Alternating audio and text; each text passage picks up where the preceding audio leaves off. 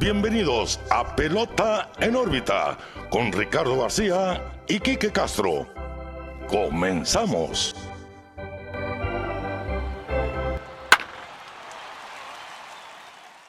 Amigos, bienvenidos a la edición número 50 de Pelota en órbita. Ya cinco decenas de episodios en este podcast de las grandes ligas que agradecemos que nos han acompañado todo el camino. Los saluda Ricardo García. No sin antes decirles que este episodio, como todos, son presentados por Clínica Dental San Leo, el guardián de tu sonrisa. Pueden hacer su cita vía web para cualquier problema o mejora dental en dentalsanleo.mx, como buscarlos en las redes sociales Dental Sanleo MX para ver su contenido. Quique, ¿cómo andas? Muy bien, Ricardo, feliz. 50 episodios y un año de pelota en órbita, la verdad. Algo que hemos disfrutado mucho tú y yo. Un proyecto que empezó, pues, como un Pues, experimento. Un ¿no? hobby, un, un proyecto escolar. Un proyecto también. escolar también. Grabando en mi carro con un micrófono Sí. del tamaño de una galleta. Bueno, hemos, le hemos dado su mejor. Ahí va, ahí va, poco, poco a poco. poquito, sí. Sí, la verdad estoy muy feliz de tener ya 50 episodios y pues por otros 50.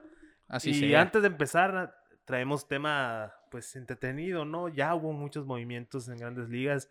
Eh, quisiera invitar a nuestros amigos que nos, que nos sigan en nuestras redes sociales, Pelota Facebook, Twitter, Instagram y YouTube, donde estamos viendo semana tras semana contenido nuevo sobre el capítulo, sobre los temas que abordamos y pues en YouTube donde se sube el programa completo. Entonces, eh, ahí los vamos a estar acompañando y espero que nos sigan. Pelota en órbita, Facebook, Twitter, Instagram y YouTube. Así es, ya lo escucharon, pelota en órbita en todas partes, no duden en buscarnos, nos encanta interactuar con ustedes. Bien decías, Kiki, que arrancamos lenta la temporada muerta, a decir verdad, empezó pues con muy poca actividad, muy pocos movimientos, no veíamos la hora de que firmaran los cinco nombres grandes, hablando de LeMahieu, hablando de Springer, Marcelo Zuna, Bauer y JT Realmuto. Ya los cinco están colocados con con diferentes equipos. Uno se, eh, el caso de LeMahieu y Realmuto se quedan en su casa. eh, Marcelo Zuna también, que más adelante lo vamos a tocar. Pero hay movimientos inesperados que se presentan, ¿no? Siempre en las temporadas muertas.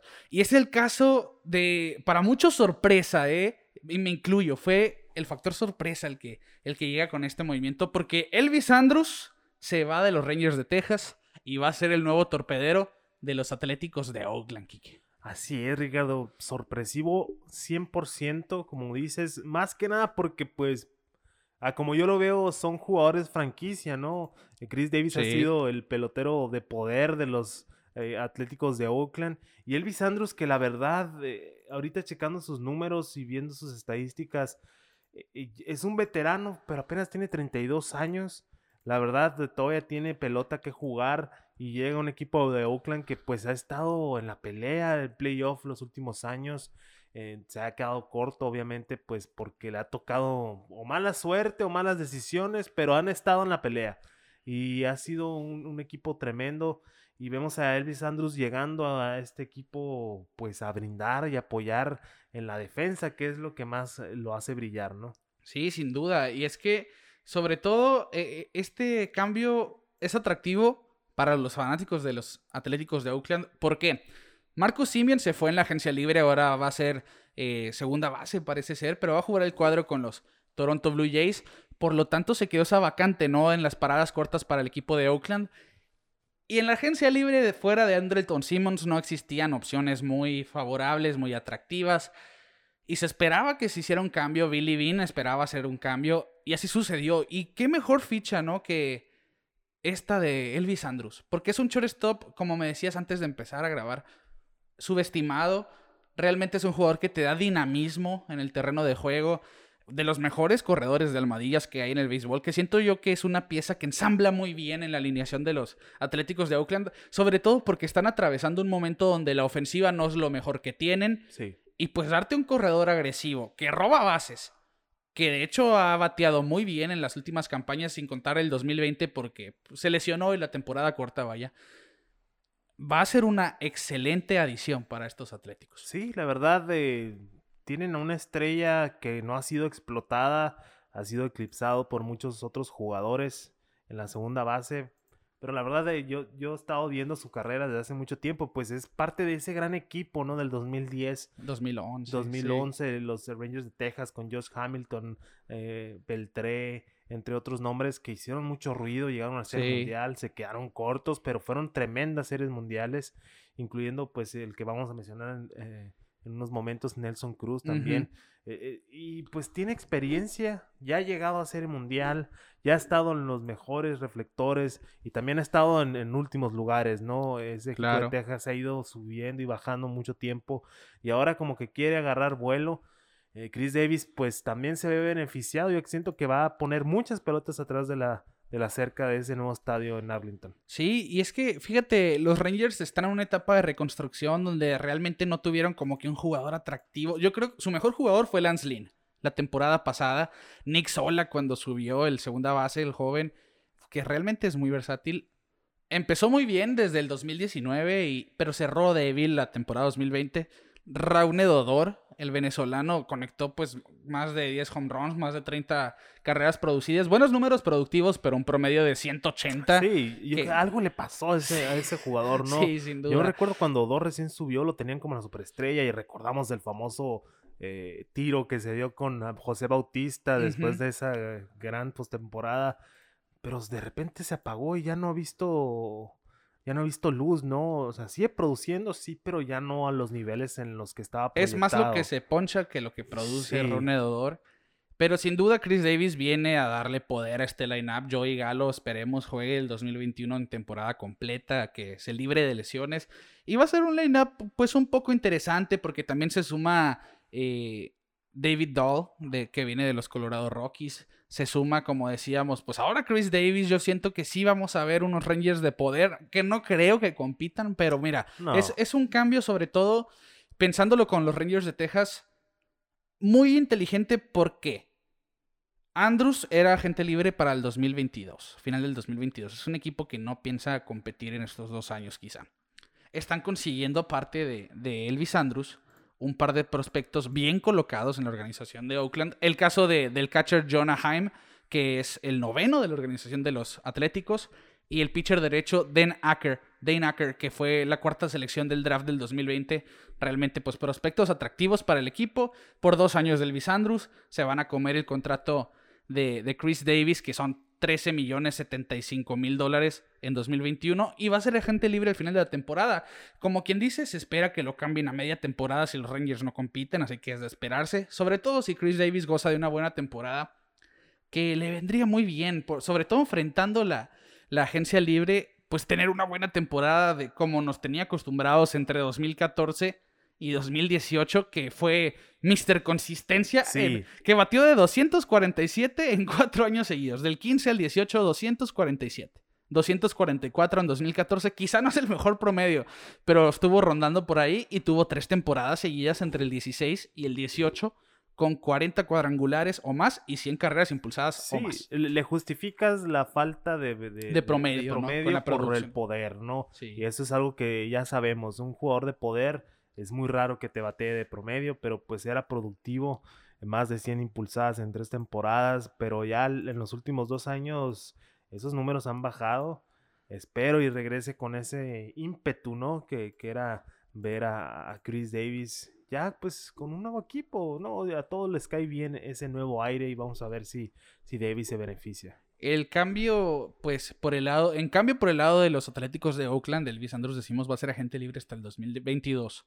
Son 28 millones y medio los que se le tienen que pagar.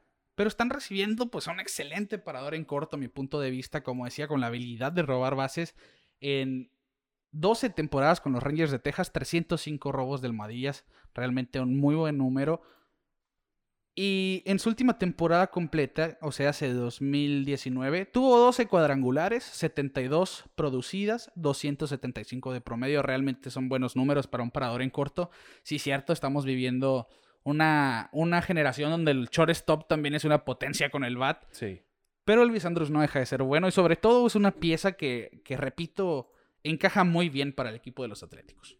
Sí, yo creo que las dos, las dos instituciones se vieron beneficiadas con este con este cambio y pues espero que Andrews ayude a Auckland a dar un pasito más en la postemporada. Muy seguramente los va a ayudar a competir nuevamente en este 2021. Porque año con año, ¿no? Veamos el equipo que traigan los Atléticos, compiten. Es, algo muy similar, muy similar a lo que pasa con el equipo de los Cardenales de San Luis, Y ahora pues mencionamos el episodio anterior, ¿no? Con Arenado, pues traigan el equipo que traigan, buscan la manera de colarse a la postemporada. Vamos, vamos a ver cómo beneficia, porque seguramente va a beneficiar la llegada de Elvis Andrews a los Atléticos.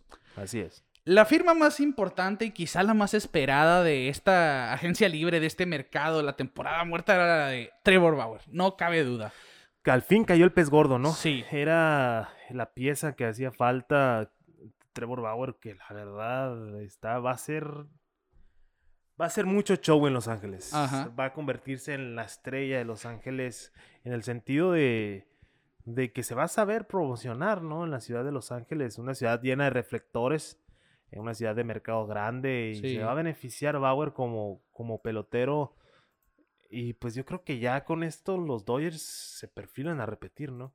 Muy seguramente sí. ¿eh? Yo, yo, yo creo y veo realmente un equipo muy fuerte para llegar a un bicampeonato. Pero la firma de Trevor Bauer trajo drama antes de llegar a los Dodgers. Claro. Porque ¿Recuerdas ese tweet, no? De Bob Nightingale, el, reportero del USA Today.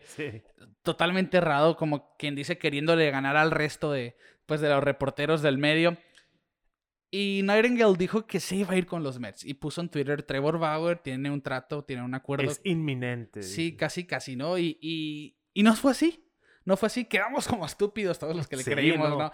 Pero en cuestión de minutos ya Mark Fison, Jeff Passan, los demás lo estaban desmintiendo. No, mis fuentes dicen que no, Trevor Bauer no tiene todavía un acuerdo con los Mets, pero sí había dicho la gente de, Trevor Bauer, Rachel Luba, en Twitter, que estaban con dos finalistas.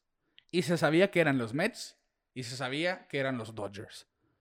Se decía que los Mets ofrecían más dinero pero en más años. Sí, aparte, mira, Bauer, y, lo explica en muchos, en unos de sus videos, la verdad, si no siguen a Trevor Bauer, sigan las redes sociales, sigan su canal de YouTube, igual que a Pelota en órbita, porque Bauer es muy bueno para promocionarse y sube muchos videos muy buenos explicando sus secuencias de picheo, sus entrenamientos y documentó todo el proceso de agencia libre. Y él en un video recuerdo que decía que no solo quería el dinero, obviamente que necesita ganar dinero, pero también necesita tener voz y voto al momento de las decisiones de cómo pichar, eh, al momento de tomar las decisiones de cuántos días descansar. Sí. Porque muchos pitchers dicen que, bueno, a todos los pitchers le dan cinco días de descanso. Él decía que en cuatro días tira mejor, que se que el análisis que él hace sobre su propio juego sea tomado en cuenta. Un análisis muy grande, se lo recomiendo. La verdad no tengo el nombre del video ahorita, pero se los podemos hacer llegar en nuestras redes sociales. Igual su canal es, es los, los, Bauer, los Bauer Beats. Y Bauer Outage. Bauer Outage es su Twitter, ¿no? Sí. Y, Momentum, que es también su perfil. Momentum es como, como su marca, sí, Ajá. Y a eso voy. Eh, muchos, incluyéndome, eh, decimos que se le estaba, se le va a pagar demasiado dinero a Trevor Bauer por una temporada buena. Eh, no, para mí no se me hace un pitcher. Sí es muy bueno, ¿no? Ojo, sí es muy bueno, pero no para ganar lo que va a ganar por solo una temporada. Sí se ganó el Sayón, pero recuerda a Rick Porcelo hace unos años ganó un Sayón y ahorita dónde está, ¿me explico? Claro, pero más adelante vamos con esa polémica. Sí. Porque aguántame las carnitas, porque justo para allá quiero llegar. Trevor Bauer firmó con los Dodgers y a este momento ya todos lo saben, firmó con los Dodgers por, por 102 millones y 3 años de dólares. No está mal, son 102 millones en 3 años, un mundo de dinero por muy pocos años. Este contrato ya por sí, por sí mismo hacía ruido en. Porque, bueno, los Dodgers son los campeones, ya realmente tenían profundidad en su picheo, un gran equipo completo. Y ahora traen al actual Cy Young de la Liga Nacional. Bueno, ¿cómo se dividen estos tres años? En 2021 va a ganar 40 millones de dólares. En 2022, 45 millones de dólares. Y el resto en 2023, o sea, hace 17 millones. Y después de cada temporada, bueno, 21 y 22, tiene opciones de salida para volverse agente libre otra vez, lo que es muy interesante y sería muy estúpido de su parte salirse de esas cifras anuales, ¿no? Pues mira, recordemos que él decía que solo quería contratos de un año. Eso, e, entonces... eso es, es un punto muy importante porque es verdad, él decía contrato de un año para jugar con casi todos los equipos y qué tal. Pero mira, está convertido en este momento en el pitcher con mayor valor anual, pero más adelante vamos ahí. Porque lo que quiero hablar en este momento es la rotación de los Dodgers. ¿Por qué son un claro y fuerte candidato a un bicampeonato? No existe un bicampeonato desde que los Yankees ganaron múltiples series mundiales entre los 90 y el 2000. Y por lo tanto, es como que una firma que los vuelve más fuertes de lo que son. Sí. Porque ya hablábamos de que está Clayton Kershaw, que es el mejor pitcher de los últimos años. Está Walker Buehler, que a mi punto de vista va a ser el más talentoso de esa rotación. Trevor Bauer pasa a ser el tercero en esa rotación, a pesar de ser más pagado de las grandes ligas. Julio Urias está pincelado como el cuarto. Y el peor es David Price y es el quinto. O sea, estamos hablando, su peor pitcher es David Price. Que Y- podría ser un as en otro equipo. Sí, sin duda, ¿no? Y sin hablar de, de Dustin May, el pelirrojo que, pues en su temporada de novato, la anterior 2020, le fue muy bien en los playoffs, quizá no lució del todo bien, pero vaya, es, es talento en bruto este hombre, y Tony Gonsolin también. Estamos viendo una rotación histórica, a decir verdad. Y de hecho, los Dodgers, el dato para pantallar al suegro, esa frase tiene que aparecer en todos los episodios. El dato para pantallar al suegro del episodio 50. Serán el único equipo de la actualidad con tres Cy Youngs en su staff de abridores. con tres es. Cy Youngs que en algún momento obtuvieron. Kershaw en 2014 y múltiples Cy Youngs. David Price, si no me equivoco, en el 2013 o 12. Y, y Trevor Bauer en el 2020. Estos son los equipos, Kiken, que han tenido tres abridores que han recibido el premio Cy Young en algún momento de su carrera en los últimos 25 años. En el 2021, precisamente los Dodgers con Kershaw, Bauer y Price. En el 2014, los Tigers de Verlander, Max Scherzer y David Price, precisamente. En el 2009, eh, Tim Lincecum, Barricito y Randy Johnson. Los nombres anteriores, la razón de Randy Johnson que, Sí. que lo hizo retirarse, ¿no? Él declaró, bueno, aquí están Lincecum y Cito, ya, ya, ya cumplí mi ciclo, como quien dice. En el 2001, Pedro Martínez, David Cohn y Brett Severhagen. En el 2000, Roger Clemens, Dwight Gooden y David Cohn. Y en el 97, 98, 99, el 2001 y el 2002, los Bravos, ustedes saben, ¿no? ¿Quiénes Sí, ya saben los nombres. Yo creo que no es necesario. Ese, es, e- ese tridente de Glavin, Maddox y Smalls es histórico y quizá el mejor tridente de la historia de abridores. Pero mira, es muy importante lo que dices, ¿no? Su peor pitcher es David Price. Sí. Ok, sí, no es el David Price del, del Cy Young, pero obviamente es un pitcher que te va a dar muchas entradas y va a ser beneficiado de no haber tirado una temporada completa, la verdad. Ese brazo que le ha estado dando, le estuvo dando problemas en Boston, que si se hacía la Tommy Young, que si no, yo creo que pues puede estar beneficiado con ese año sabático que se tomó por esto de la pandemia. Y viene, viene Bueller eh, listo para hacer el as. Kershaw igual en declive, pero con un segundo Pero aire. sí, viene de una excelente temporada. después de callarle la boca a todos y, y Claro. ganar en postemporada. Yo creo que de todos los, los, los equipos que mencionaste, este equipo de Dodgers está hasta arriba. Sí. Porque la profundidad que tiene ese equipo eh, es tremenda. Pierden a Jock Peterson en la agencia libre. eh, Justin Turner no parece que vaya a regresar. Y el equipo sigue siendo mejor que el año pasado. Entonces, Sí. eh, e- es, es impresionante cómo está construido este equipo de Dodgers, que está listo para un bicampeonato. Y si lo ganan, la verdad no me sorprendería. No, es que son el claro favorito de la Liga Nacional. No la tienen fácil, obviamente. No, obviamente no, pero Los eh, padres de San Diego tuvieron sí. unos grandes, grandes adquisiciones en, en la temporada muerta. Y es que AJ Preller hizo un trabajo excelente con los padres. Sí. Sí, cierto. Blake Snell y Yu Darvish llegan dos haces ma- y compañía, ¿no? Porque realmente se, se armó muy bien el equipo de San Diego. Ya era un fuerte rival para los Dodgers, ahora lo es más. Pero Andrew Friedman dice, el, el gerente de los Dodgers, espérame tantito. Sí. Todo, todo, o sea, si ustedes ganaron la temporada muerta, fue hasta ayer que firmamos eh, a Trevor. Y a eso viva. Eh, o sea, los padres eh, obtienen a Darvish y obtienen a Snell, dos Sí, pitchers que eh, la verdad grandiosos. Eh, Snell, un, un antiguo Cy Young, Darvish cerca de ganarlo el año pasado. Eh, y los Dodgers dicen, eh, espérate, detén mi cerveza, que voy a traerme al mejor pitcher de esta clase de, de- de agencia libre. Y sí quisiera que volvamos al tema de- de- del contrato de Bauer porque la verdad pues rompió el récord de valor anual sí. para un pitcher que había sido... Para cualquier jugador. sí, para, para, para cualquier jugador que había pu- puesto Gary Cole el año pasado. bueno, cuando firmó su contrato con, con los Yankees de Nueva York. Y viene Bauer, sí, es corto, son tres años nomás, pero es ganar, ganar para las dos partes, ¿me explico? Sí, sí, sí. Los, los Dodgers eh, tienen al mejor pitcher del 2020, que podría tener una baja en el 2021 eh, y en el 2022, pero pues igual se puede salir el contrato, ¿no? Va a estar muy interesante. Y te quiero preguntar, Ricardo, ¿para ti Trevor Bauer vale los 40 millones anuales? No, para nada, para nada. Mira, es que hay dos posturas. El hombre que te dice, nunca se tiene suficiente picheo.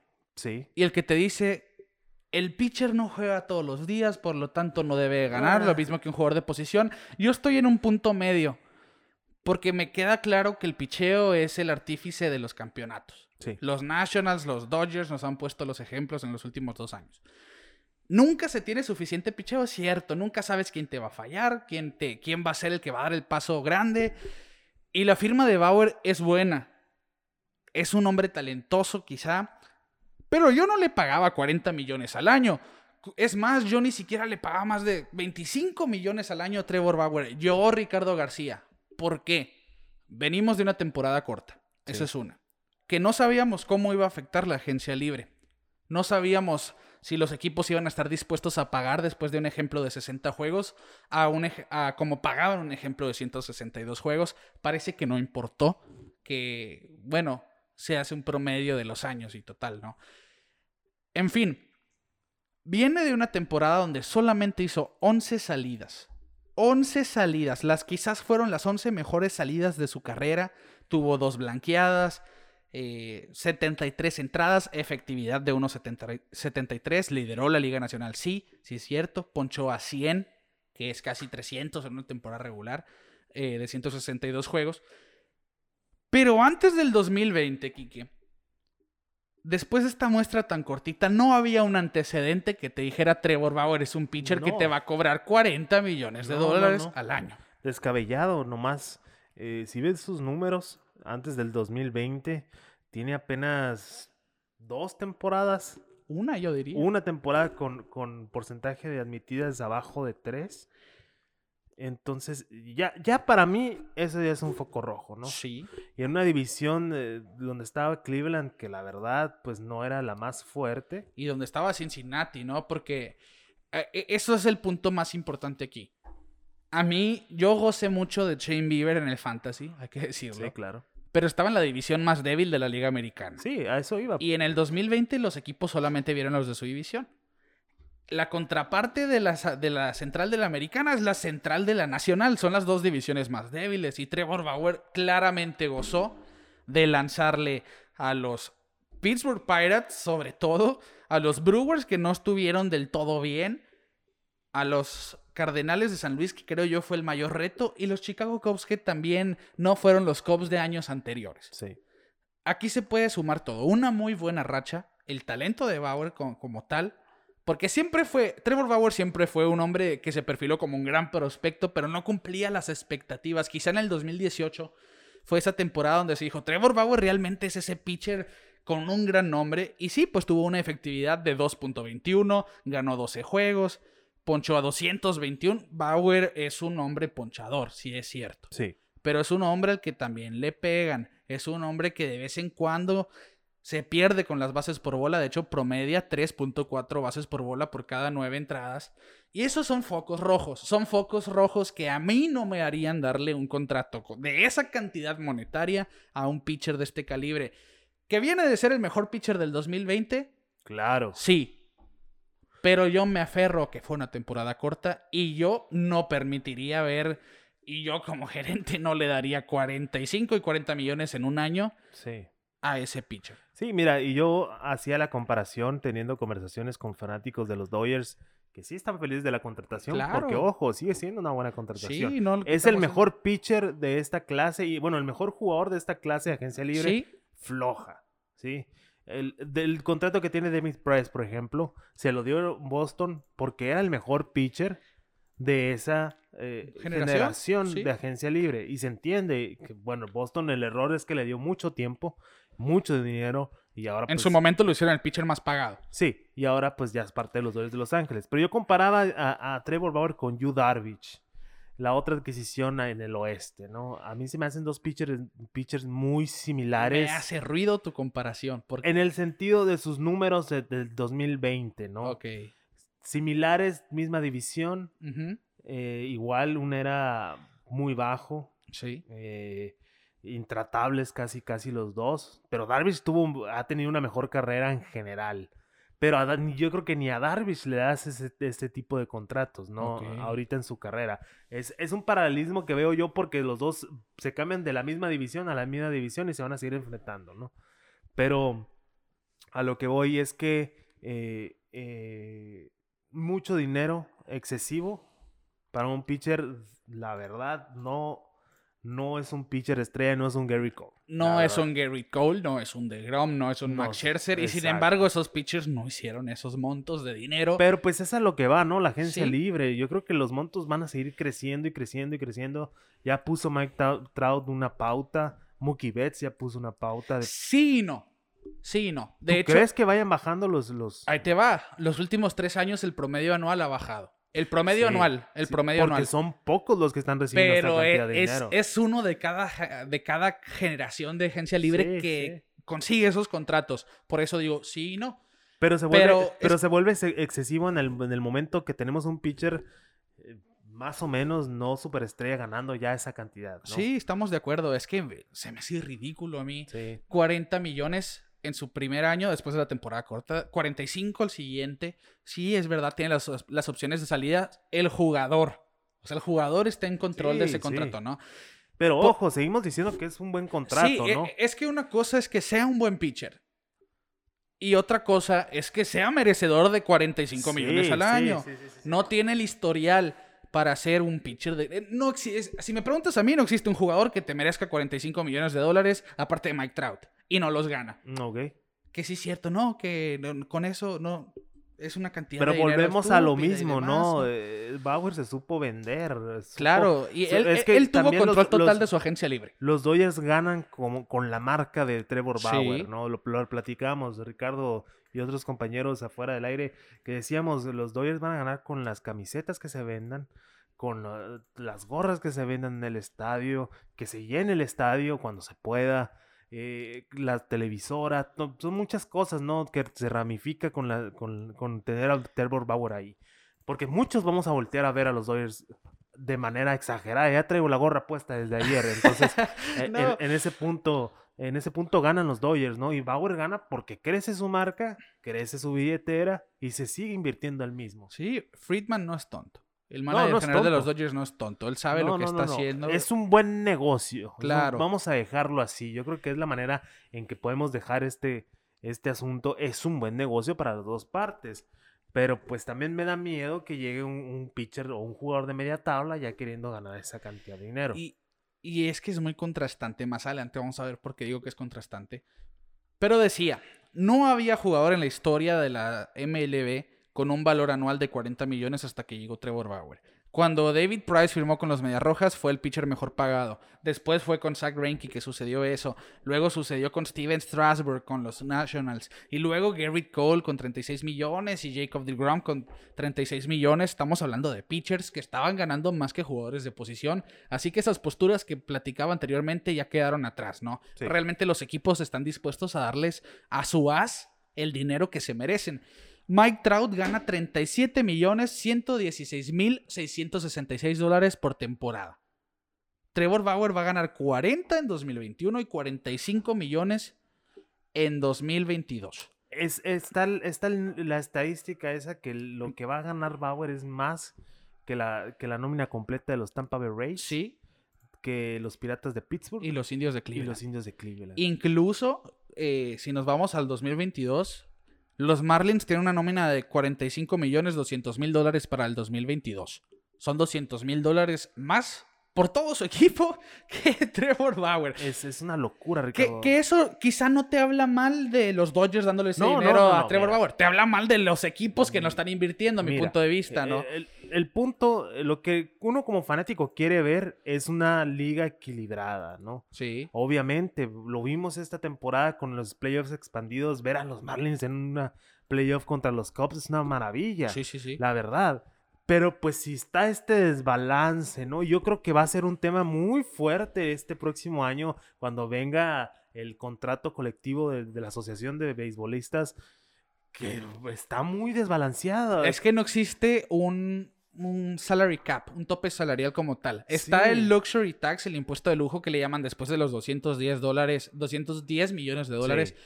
Ya empiezas a tener como pues impuestos. vaya. penalizaciones. Yo creo que es eh, una penalización por cada millón que te excedes, algo Sí. así, es una locura. Y bueno, mucho los, dinero los- involucrado. los Dodgers están ahora con la firma de Bauer se van a exceder por 30 millones de, esa, de ese impuesto de lujo, Sí. de esa línea. Y como, sí, como dice aquí que va a ser un millón por cada excedido, pues son 30 millones de impuestos que tienen que pagar los Dodgers, que ese equipo claramente lo puede pagar. Pero mira, Pero igual Con sí- un jugador sí- se sigue pone teniendo en desventaja el, el equipo pequeño, ¿no? Exacto. Sí, es cierto. Vimos a los Tampa Bay Rays llegar a la Serie Mundial con una de las nóminas más bajas de grandes ligas. Pero en este juego hay que invertirle. En el deporte profesional hay que invertirle, que son contados los casos. Los Atléticos de Oakland, desde que implementaron el Moneyball, ¿cuántas veces han quedado campeones? Ninguna. Ninguna. Los Dodgers están conscientes. Es la, es la total oposición, ¿no? Vamos a invertir, invertir, invertir. Es, es como lo vimos los Yankees en los 2000 Sí, y, en, y en los 90. Probablemente sí. Invertir, invertir, invertir. Pero pues también eh, los Dodgers han tenido una base sólida en sus granjas que le ha permitido hacer ciertos movimientos. Lo vimos el año pasado con Mookie Betts, que les ganó, hizo ganar el, el- el- ese, ese campeonato. Pero la verdad, eh, está muy interesante el tema, Ricardo, porque sí. Es que. eh, eh, da mucho de qué hablar porque tiene muchas ramificaciones. Y es que yo no tengo nada contra Trevor Bauer. No, no, Realmente. no, no, al que, que- contrario. que realmente, por ejemplo, cosas que sí me llegaron a molestar, como en el 2019, que le tiró la pelota a Terry Francona Sí, una falta de respeto garrafal. Pero- O, o en aquella postemporada con los indios, Ajá, pues tenía lastimada una mano. por por- estar arreglando un dron. irresponsable al final del día. Pero como jugador, como es alguien que, pues es emocionante de ver en el 2020, fue emocionante realmente verlo, la energía que te transmite. Y yo le aplaudo mucho lo que decías, que cómo maneja su marca, ¿no? Cómo maneja Momentum, cómo Sí. se maneja Tra- eh, Trevor Bauer como persona, como blogger. Es alguien que está haciendo las cosas bien. Yo creo que eso es lo que lo está eh, empujando un poquito a aterrizar está este haciendo el contrato. béisbol divertido. Esa es la otra. Que sí, como pitcher totalmente sobrevalorado. Como pitcher es el jugador más sobrevalorado de la actualidad porque le están pagando 45 millones, 40 millones al año Sí. por 11 salidas en sus 9 años de carrera. Mira, para, para, para no echarte mentiras y tener el dato correcto, aquí me puse a investigarlo rápidamente.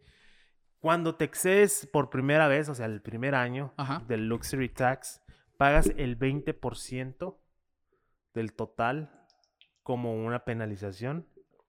¿Sí? El siguiente año es un 30% Wow. y después es un 50% de lo que estás pagando ya como nómina. Yo recuerdo que los Dodgers, precisamente por ahí del 2015 o 16, pagaron una penalización de cerca de 30 millones por, por excedente de- del impuesto de lujo. Por ejemplo, eh, esto, esto pues se supone que es para balancear el juego y que ya y que no haya puras estrellas en un solo equipo. Ajá. Pero Que, no ha sido efectivo, ¿no? que yo creo que al final de cuentas no funciona del todo bien, ¿no? Es que hay equipos con más poder adquisitivo que otros y obviamente tienen ventaja en el mercado por eso. Por ejemplo, los, los Mariners cuando firmaron a Robinson Cano. Sí. Fue el único superestrella quizá, aparte de Félix Hernández en ese entonces, que pudieron adquirir. Son pocos los equipos que pueden armar Te alcanza para uno nomás. Sí, hay equipos que ¿Cuántos no pueden tiene. Dodgers ahorita? Re- no sé si recuerdes cuando cambiaron a, a Adrián González, los Red Sox, a- Ajá, a, a Dodgers. Era un paquete de superestrellas. Josh Beckett, eh, Adrián González, Nick Punto, Crawford. ¿no? Y Carl Crawford. Eh, Nick Punto Sí. por, por James Loney. ¿Cómo se llamaba el Sí, James base? Loney. O sea, y ahí fue, y eso fue. Era para liberar dinero a los Liberar Rojas. dinero, y los. Dodgers estaban armando su equipo que al final parte, yo creo que ese cambio influyó a futuro, pero en ese entonces Sí. no tuvo nada que ver con el campeonato. En fin, Quique, para ti. Yo ya te dije abiertamente que yo no estoy de acuerdo con Trevor Bauer. Yo le hubiera pagado entre 20 y 25 millones viendo su historial de nueve años de carrera. tú le hubieras dado ese dinero a Trevor Bauer? Mira, es que una cosa es que lo valga y la otra es que, Que se lo des. que se lo des. No lo vale. Es claro que no vale 40 millones anuales, Pero sí se lo das. pero sí se lo doy porque son dos años nomás. Y esa es la otra cuestión interesante. O sea, a lo más le vas a pagar dos años de arriba de 40 millones. Es un volado.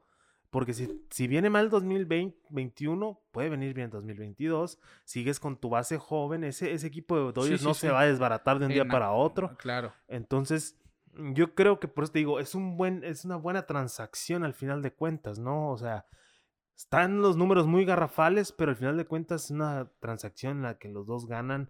Dodgers no se queda con un pitcher malo 10 años como Gary Cole, no estoy diciendo que es, que es malo, pero, Pero es un largo contrato. pero es un largo contrato. Yo creo que ahí es donde está lo mágico de este, de este contrato. Y Porque a mí, cuando le dieron a Gary Cole los 10 años, Ajá. yo no puedo creer, no le puedes, no le debes de dar más de 5 a un pitcher. sí, sobre todo La la, verdad. tendencia es que los pitchers que tiran más duro se lastiman. Exactamente, de, de un día para otro se te puede caer el brazo, o sea, es un riesgo muy grande. Pero aquí los Dodgers dijeron, bueno, ¿quieres ganar eso? Te lo voy a pagar, pero nomás vas a tener dos años y el tercero te voy a pagar más o menos. A mí sí me hubiera gustado más que firmara con los Mets, Trevor Bauer. Claro, Porque. Claro, pero es que lo y, del- y aquí ya, ya somos Steven Cohen fans y demás, pero. sí, sí, sí. Balancea, es que ya Cohen en complementaba. órbita. Sí, pero es que ya Trevor Bauer en los Mets hacía una rotación muy, pero muy sólida. Y los Dodgers realmente se están dando un lujo con Trevor Bauer. Sí, pero el problema es que Bauer quiere ganar ya. Exacto. Eh, eh, yo creo que esa es la raíz de todo, porque yo creo que los Mets sí les daba, como dices, el, el mismo dinero, más tiempo, más seguridad como pelotero, pero pues al final de cuentas él quiere ganar y quiere ganar ya. Y, algo muy importante es que él es de la costa oeste de Estados Unidos. Sí, Está él- cerca de él, casa. él es de los de ahí, de, de esa área, pues. Ujú. Vamos a ver qué pasa. La verdad está muy interesante. Dio mucho de qué hablar Bauer. No esperaba que íbamos a hablar tanto tiempo de él. Pero, Y ahí te va otra. Para mira, cerrar. para cerrar, déjame Dime. cerrarlo yo. Dime. Y se los firmo. Bauer se va a salir de ese contrato. No, no lo veo más de un año con los Dodgers. Wow. Yo, Yo, creo que se va a salir del contrato. yo te digo que no se va a salir de ese contrato. Yo siento Y que aquí sí. queda en el episodio 50. Y te digo por qué no. No va a tener un 2020 en 2021. No va a tener esa misma temporada imposible porque ya va a enfrentar a los padres, ya va a enfrentar a los Rockies en curso, ya va a enfrentar la división este porque se supone vamos a tener una temporada, Sí, temporada ordinaria. ordinaria. Por lo tanto, Trevor Bauer yo lo veo increíble el que vuelva a hacer algo como en 2020. Estando con los Dodgers, estando jugando con un rival, a los padres los va a ver 15, 20 veces en la Y temporada. ojo, eh, ojo, hay un, hay un clip, igual lo podemos subir en nuestras redes sociales, donde dice Bauer en sus tiempos de, de indio de Cleveland, ahora ojalá y sean las Spiders ya, eh, Oh, sí, que dice, Manny Machado es mi padre, literal. Él es mi padre, no lo puedo sacar. Cada vez que el tiro contra él me, me pega un hombrón. Abusados, ¿eh? Va a tener más oportunidades. Abusados porque Manny Machado contra Trevor Power en, en, Pepto en En Petco Park. Sí.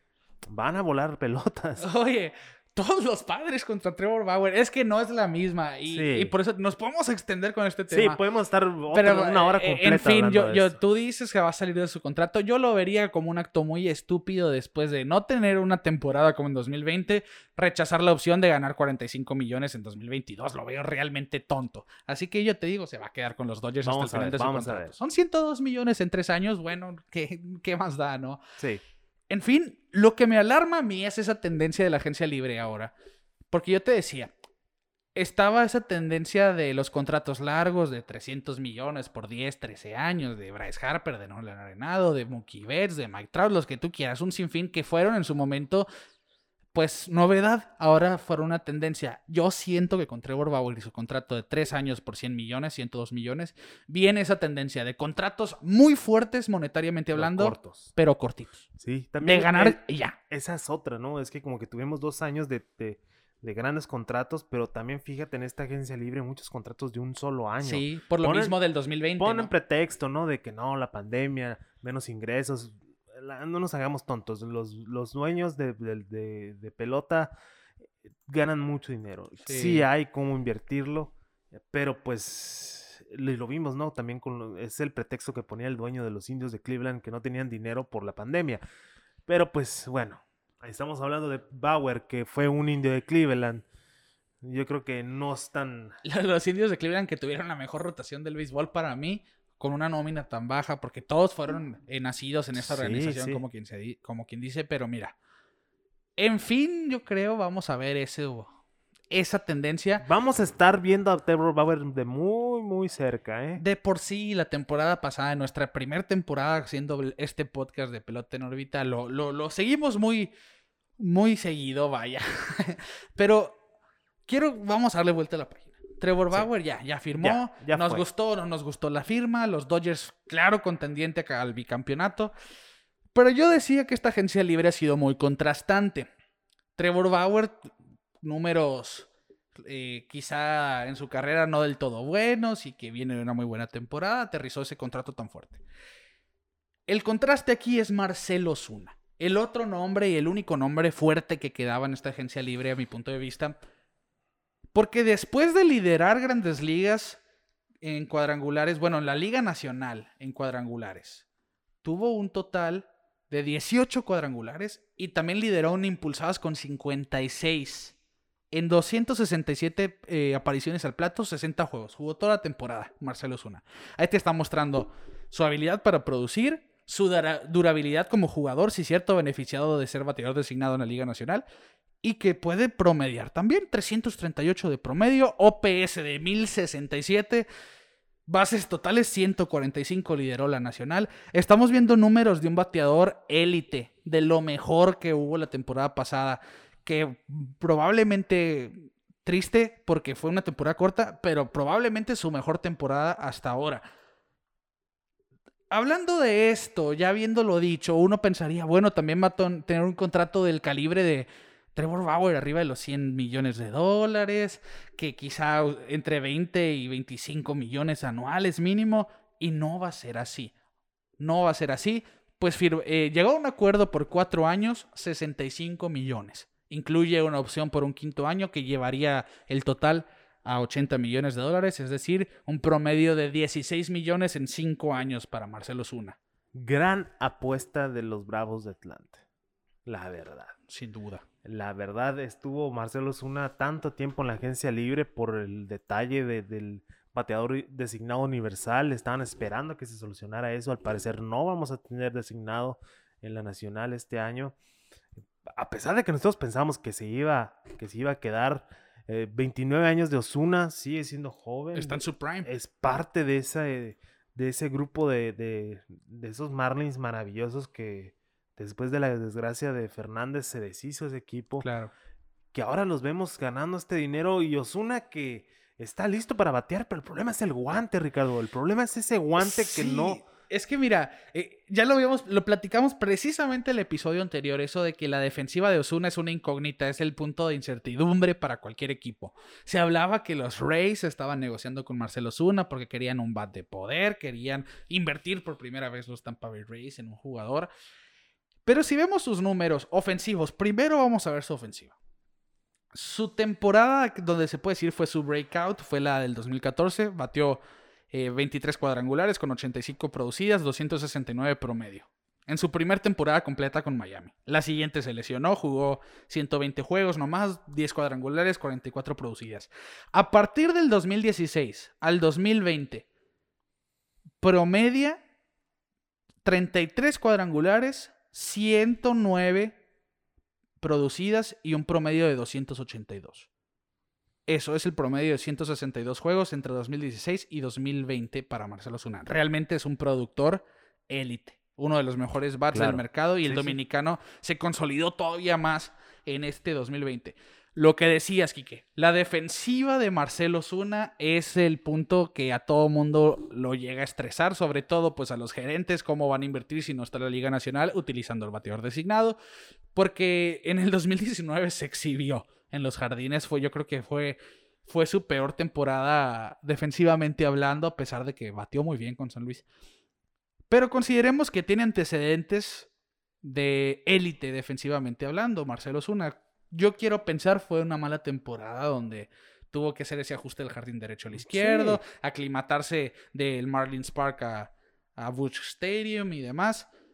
Tiene un guante de oro Marcelo Zuna. 2017 ganó guante de oro como jardinero derecho con los Marlins. Y si nos ponemos a ver las métricas generales, que no quiero entrar mucho en el mundo de la sabermetría, porque tiene temporadas muy contrastantes, unas que son muy buenas, unas que son muy malas, precisamente como el 2019, donde terminó, 2019 terminó con números negativos en carreras salvadas, pero tuvo buen, buen espacio de cobertura, por decirlo de alguna manera, tuvo un, un muy buen... Eh, promedio de carreras salvadas a la defensiva también, eso principalmente por su brazo. Y yo creo que viéndolo en el jardín izquierdo de los Bravos no hay mucho que temer. Verlo en un jardín no tan complicado, verlo en un estadio no tan complicado como, bueno, ya era el Suntrust Park, ya el, luego Truist Park, ahora la casa más nueva de los Bravos. En fin, no es un jardinero que hace muchos errores. Solamente tiene 28 errores en 8 temporadas. Eh, de hecho, el año pasado jugó 20 juegos en los jardines. Sí, no, es que no, no está descartada la opción de que juegue el jardín. Tiene 29 años, Ricardo. Tiene todavía mucha pelota que jugar y manera de mejorar su guante. La verdad. Pero es que sí fueron jugadas garrafales que vimos con San Luis. Que se vio perdido. Se vio perdido, pero pues igual pasa con muchos jugadores, ¿no? Eh, Martínez, eh, Nelson Cruz. Eh, Está bien. Y, es que también vimos esa transformación de Osuna con los Marlins un poco eh, más atlético. Sí. A verlo con San Luis más musculoso. Más robusto. Con, más masa. Más potencia. Sí, y quizá eso lo hizo quizá un jardinero más pesado. Porque a la primera base no va a tocar. No, él va a ser un jardinero. Tiene uno de los mejores brazos del, del béisbol. Sí, no, y aparte tienes a, Freeman ahí. Claro. Y, y, no tienes espacio. Entonces, eh, yo siento que, que, pues mira, está buena la apuesta. Yo creo que es el bat que necesitaba Atlanta para seguir luchando. En esa división que se puso un poquito más complicada con la llegada de Lindor a los Mets. Eh, los Mets en general, ¿no? Los Mets en general. Yo y cómo se reforzaron los Nationals. Eh, los Bravos sin duda siguen siendo el gran favorito. Pero, ¿sabes? A mí me gusta el, el equipo de los Nationals. Sí, sí, porque tiene ese, ese brillo de la llegada de Schwarber, la llegada de, Josh, Bell, Bell, John Lester con su veteranía y el tridente de Scherzer, Strasburg y Corbin. Sí, realmente es un equipo muy fuerte. Simplemente la temporada rara, Ricardo. Eso fue lo que afectó a los Nationals el año pasado. Claro. Venir de una serie mundial eh, el, el, inesperada. El, World Series hangover que le dicen. Sí, sí, o sea, yo siento que viene muy fuerte Nationals este año. A mí me emociona mucho Juan Va a estar muy buena esa división. Eh, ¿Pero la ganan los Bravos o quién la gana? No sé, Es que vimos mucho talento de los Bravos. es que los e, Mets. E, esa serie con los Dodgers se llevó la postemporada, a mi punto de vista. Porque vimos, no estuvo Soroka y aún así los Bravos estuvieron cerca de llegar a la Serie Mundial.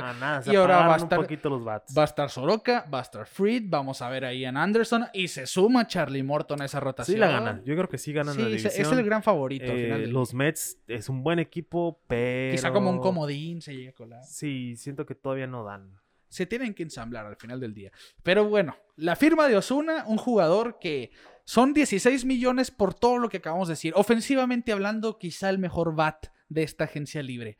Quizá la defensiva es un punto que genera incertidumbre, pero la apuesta de los Bravos es que puede ser un jardinero promedio o quizá por encima del promedio. Yo pienso que va a trabajar en eso porque, bueno, no te vamos a dar un contrato multianual, multimillonario, sin que trabajes en mejorar tu defensa, ¿no?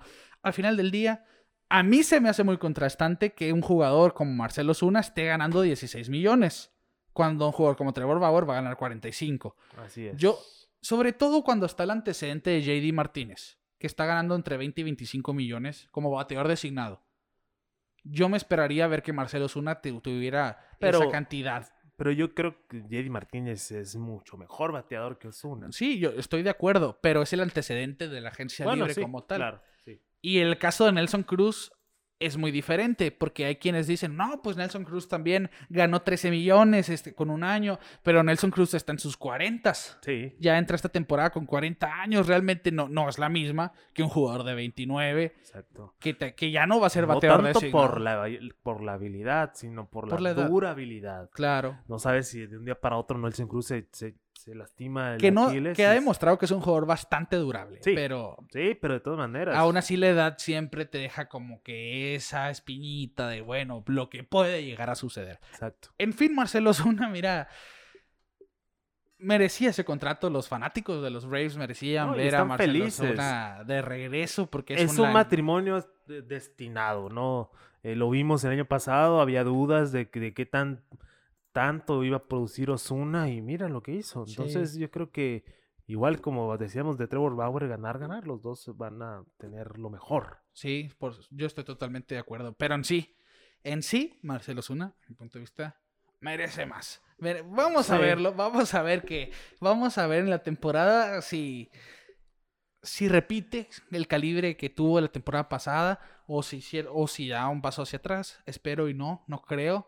Pero en fin, Marcelo Zuna se va a quedar con los Bravos de Atlanta por lo menos cuatro años más.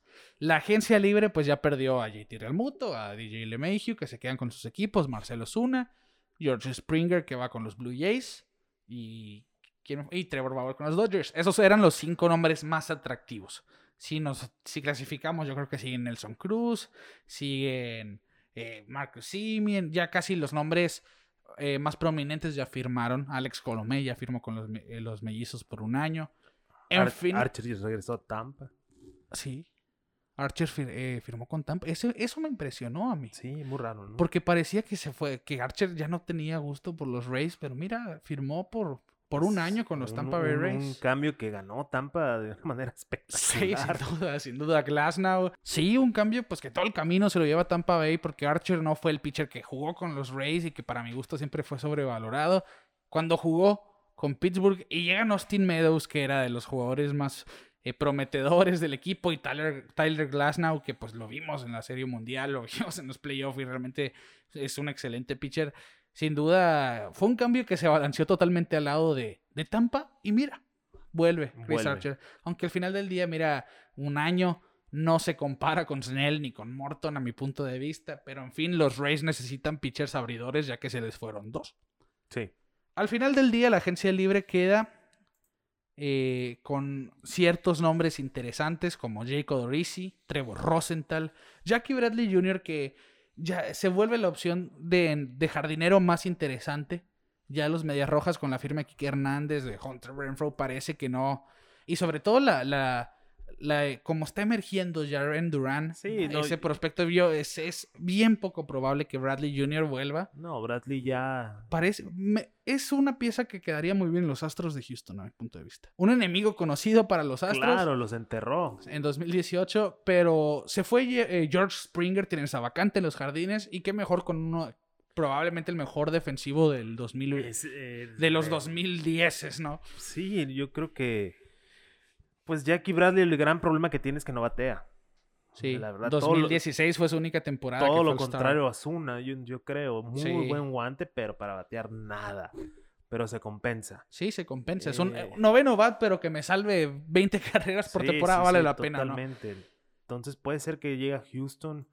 También se, como todos los jugadores ahora, yo creo, eh, se mencionaba a los Mets también. eh, se merece lo mejor, la verdad. Es un jugador muy constante al guante, eh, duradero. Pero el problema es que no batea nada. Vamos a ver si agarra un buen contrato. O yo, yo creo que va a terminar con un contrato de un, de un año.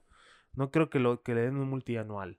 Porque la verdad, eh, siento que ya se lo hubieran dado. No sé. Sí, estoy totalmente de acuerdo. Y otros nombres interesantes, Jake Arrieta, agente libre después de jugar con los Phillies, Joey Céspedes, después de ese divorcio tan poco usual con los Es Mets, muy extraño. tan extraño en el 2020, y Yaciel Puig, que yo no entiendo cómo no, No tiene en- equipo. entiendo por qué sigue siendo agente libre. No entiendo. Sí, quizá no tenga los mejores números en el 2019, pero es un jugador que merece estar en No grandes jugó en el 2020 porque nadie lo tenía en su Porque, roster. recuerda, fi- firmó con los Bravos, llegó a un acuerdo, pero le dio COVID y se cayó la Sí, contratación. y ya no volvió. Y ya no se habló de, de Yacel Puig.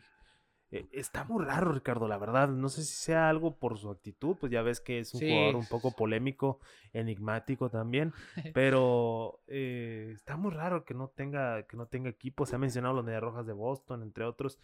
Pero no, sigue siendo agente libre. Y, y- y espero podamos ver a- al cubano, porque la verdad es de esos jugadores que te dan mucha chispa. Y estamos a nueve días de que empiece Spring Training y se empieza a arrinconar quizá un poco pues esta cuestión de las firmas, los jugadores que siguen disponibles. Así que yo quiero pensar que pronto, van a salir la mayoría de estos nombres, pues sobre todo los que acabo, acabamos de nombrar. Eh, no, no, yo no podría creer que se queden como agentes libres antes de Opening Day. Sí. Pero en fin, eso lo definen los equipos. Sí, ellos son los que tienen esos, e, esa manera de trabajar, rinconarlos a los últimos días para que bajen su precio. En fin, la agencia libre de 2021 ya tomó forma, ya los nombres más interesantes y más importantes ya salieron. Hay cuestiones ahí todavía que se pueden eh, arreglar en ciertos jugadores, pero en fin, el 2020, el 2021 y su agencia libre ya quedó. Quique, para cerrar este episodio, la serie del Caribe, nosotros como latinos la seguimos mucho. Sí. Vimos que pues, los tomateros de Culiacán no, que no pasaron eh, una buena serie al final del día, quedaron eliminados ante un Puerto Rico que gozaba de muy buen equipo. Se vive la final del clásico caribeño Puerto Rico y Dominicana. Yadier Molina jugando aquí. Ese es otro nombre de la agencia libre que se ha mantenido como agente libre. Yadier Molina que ya finalizada la Serie del Caribe, probablemente veremos una, si hay respuesta si va con San Luis o se retira. Yo digo que después de verlo, yo después de verlo en esta Serie del Caribe, consideraría que va a volver. Porque se ve entero Yadier Molina. Sí, no, Molina no, no he visto un, un declive tan brusco, vaya. Y aparte te sigue jugando atrás del plato, que es lo más importante, para eso lo quieres, ¿no? Y ahorita yo creo que pasando a la Serie de Caribe es cuando va a tomar una decisión. Yo creo que Sí. si regresa unos dos añitos más con San Luis. Ya vimos que Wainwright pues regresó y Sí. esa dupla quería estar junta. Vamos a ver, ¿no? yo, yo, yo digo que sí va a volver. Sí, sí, sí. Otros dos años de Molina. Mínimo. Fácil. Apegándonos a lo de la Serie del Caribe, pues no fue solamente Yadier Molina. Nosotros somos un podcast de grandes ligas. Y vamos a hablar de. Solamente vamos a hacer esta mención de la Serie del Caribe porque fue muy inusual. Vimos Sí. mucho talento probado en grandes ligas. El equipo, todas estrellas de la Serie del Caribe, fue Yadier Molina como receptor, Ronald Guzmán de los Rangers de Texas como primera base, Robinson Cano en segunda, Jordan Díaz, que es un prospecto de los Atléticos de Oakland, en tercera por el equipo de Colombia, Jonathan Araúz de los Medias Rojas, el shortstop panameño, Juan Lagares, que es agente libre también, como jardinero, junto a Melky Cabrera, eh, quien mencionamos anteriormente, Jaren Durán, que es una apuesta muy interesante de los Medias Rojas. De es quien, el próximo centrofielder. Sí, se, cree que va a ser el siguiente jardinero central. Fue el MVP de la serie, eh, de la serie final puertorriqueña. Y Alex Cora habla muy bien de él. Yo creo que en Spring Training va a haber tanto juego que se va a quedar con el jardín central, sobre todo por la salida de Jackie Bradley Sí, Jr. yo siento que no regresa Jackie Bradley Jr. simplemente por Durán. Yo, yo pienso Porque igual. desde el Spring Training del año pasado se está nombrando Durán. Están apostando por él ya. Sí, entonces yo creo que por ahí va. Sí, y mira que ha bateado excelente. Ha sido probablemente de los mejores jugadores de esta serie del Caribe, por eso hacemos esta mención. Porque ha sido muy emocionante ver al, bate- al jardinero zurdo. En fin, el bateador designado, Jesse Castillo. El único sin experiencia de grandes ligas es Jesse Castillo y batea justo como un grandes ligas. Sí, fue- no, lleva encendido toda la postemporada de la Liga del. Pacífico y, la, y también pues la Serie del Caribe. Hablando un poquito de, de la Serie del Caribe, pues Dominicana, que es un equipo de grandes ligas casi casi, Sin duda. se la va a llevar hoy que estamos grabando sábado, va a ser la final. Probablemente ya es campeón ya dominicana. es campeón dom- Dominicana fácilmente y, y se va a ir invicto. Entonces, Y es que mira, es, tienen en Dominicana a Melky Cabrera, tienen a Jonathan Villar, que estaba eh, ahí coqueteando con los rojos de Cincinnati, el parador en corto, el volador. Eh, tienen a Robinson Cano, tenían a Ronald Guzmán, tenían de catcher a Francisco Peña, el hijo de Tony Peña, al cubano Rangel Ravelo, que estuvo en la organización de San Luis. Eh, por mencionarles algunos, realmente fue un equipo muy cargado como su abridor estrella, que fue de los todos estrellas de la Serie del Caribe, Carlos Martínez, el relevista Jumbo Díaz, que también estuvo con los Rojos de Cincinnati un tiempo, por última vez con Tampa Bay. sí. En fin, vimos más talento de grandes ligas que en otras ediciones de la Serie del Caribe. Probablemente eh, una de las consecuencias de un 2020 raro, eh, recortado. Y pues quizá como una preparación para esta siguiente temporada. En fin, se gozó mucho talento. Y Kike, de esta manera estamos llegando al final del episodio. Número 50. Feliz aniversario, Ricardo. Feliz aniversario, Kike. De esta manera entonces llegamos al final del episodio. Los, invitamos a que nos sigan en redes sociales como Pelota en órbita en todas partes. Facebook, Twitter, Instagram, YouTube. Regálenos su suscripción como en las plataformas de audio. Este episodio y todos es presentado por Clínica Dental San Leo, el guardián de tu sonrisa. A nombre de Quique Castro, un servidor Ricardo García les decimos, los Dodgers acaso aseguraron el bicampeonato y nosotros nos vemos fuera de órbita.